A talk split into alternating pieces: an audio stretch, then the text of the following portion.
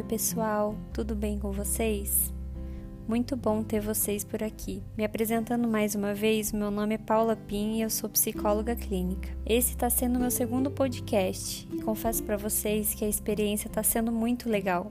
Com um ano tão intenso desses, eu não poderia escolher outro tema a não ser 2020. Então, preparei esse podcast num tema especial a fim de levar para vocês reflexão e conhecimento. Preparei um texto autoral mesclado com textos de outros autores conceituados e eu espero que vocês gostem muito. Esse ano foi tão intenso, né? Ano do cancelamento virtual, dos lockdowns, das diversas fases vermelha, amarela, laranja, dos barulhos externos e internos, eleições, quarentena, quebra de quarentena, coronavírus, festas clandestinas, mortes. Ansiedade correndo nas veias, isolamento social das pessoas que amamos. Foi o ano da saudade. Saudade de sair, saudade de casa, das pessoas que amamos. Foi o ano do digital, terapia online, escola online, faculdade online, formatura online, trabalho de conclusão de curso online. Dá para acreditar? Telemedicina, o ano da vacina que não veio, do novo normal, que nada foi normal. Foi o ano de olhar para dentro, de si mesmo e de quem mora com você. Raiva, cansaço, preguiça, home office. Foi o ano das cinzas e da fênix. Quem sobreviveu até aqui precisou passar por um dos processos mais profundos que o ser humano já experienciou, o novo. E a partir de tudo isso, parafraseando Viktor Frankl, só sobrou aquilo que somos. Esse ano foi o ano do ser, e quem disse que ser é fácil?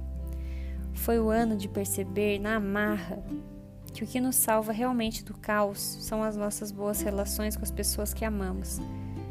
Esse ano, o que já era ruim ficou péssimo e o que era bom ficou ótimo. Tivemos de lidar com nossas extremidades e, sem sombra de dúvidas, o choque térmico veio. Mas se você sobreviveu até aqui, meu bem, você é um vencedor. Você conseguiu. Você foi resiliente, forte, capaz de sobreviver ao caos, de se reinventar ao novo. Você foi corajoso. E sabe de onde vem a origem da palavra coragem? Osho dizia que ela vem da raiz latina cor, que significa coração. Portanto, ser corajoso significa viver com o coração. E os fracos, somente os fracos, vivem com a cabeça. Receosos, eles criam em torno deles uma segurança baseada na lógica. Com medo, fecham todas as janelas e portas. Com teologia, conceitos, palavras, teorias, e do lado de dentro dessas portas e janelas, eles se escondem. O caminho do coração é o caminho da coragem. É viver na insegurança, é viver no amor, é confiar, é enfrentar o desconhecido. 2020 foi o desconhecido. É deixar o passado para trás e deixar o futuro ser, Coragem é seguir trilhas perigosas e a vida é perigosa. A pessoa que está viva, realmente viva, sempre enfrentará o desconhecido. O perigo estará presente, mas ela assumirá o risco. O coração está sempre pronto para enfrentar riscos. Que nesse ano que se inicia, desejo a vocês coragem, paz, luz, sabedoria para permanecerem com o coração em todas as decisões, em todas as ocasiões e principalmente nas escuridões. Que nesse momento o coração de vocês só inunde coisas boas, pensamentos agradáveis, energia positiva e fé num futuro melhor. E todos juntos, cada um fazendo a sua parte, o mundo continua girando. Em qualquer novo ou velho normal, mas ele vai continuar girando. Esqueça essa história de querer entender tudo, sabe? Em vez disso, viva.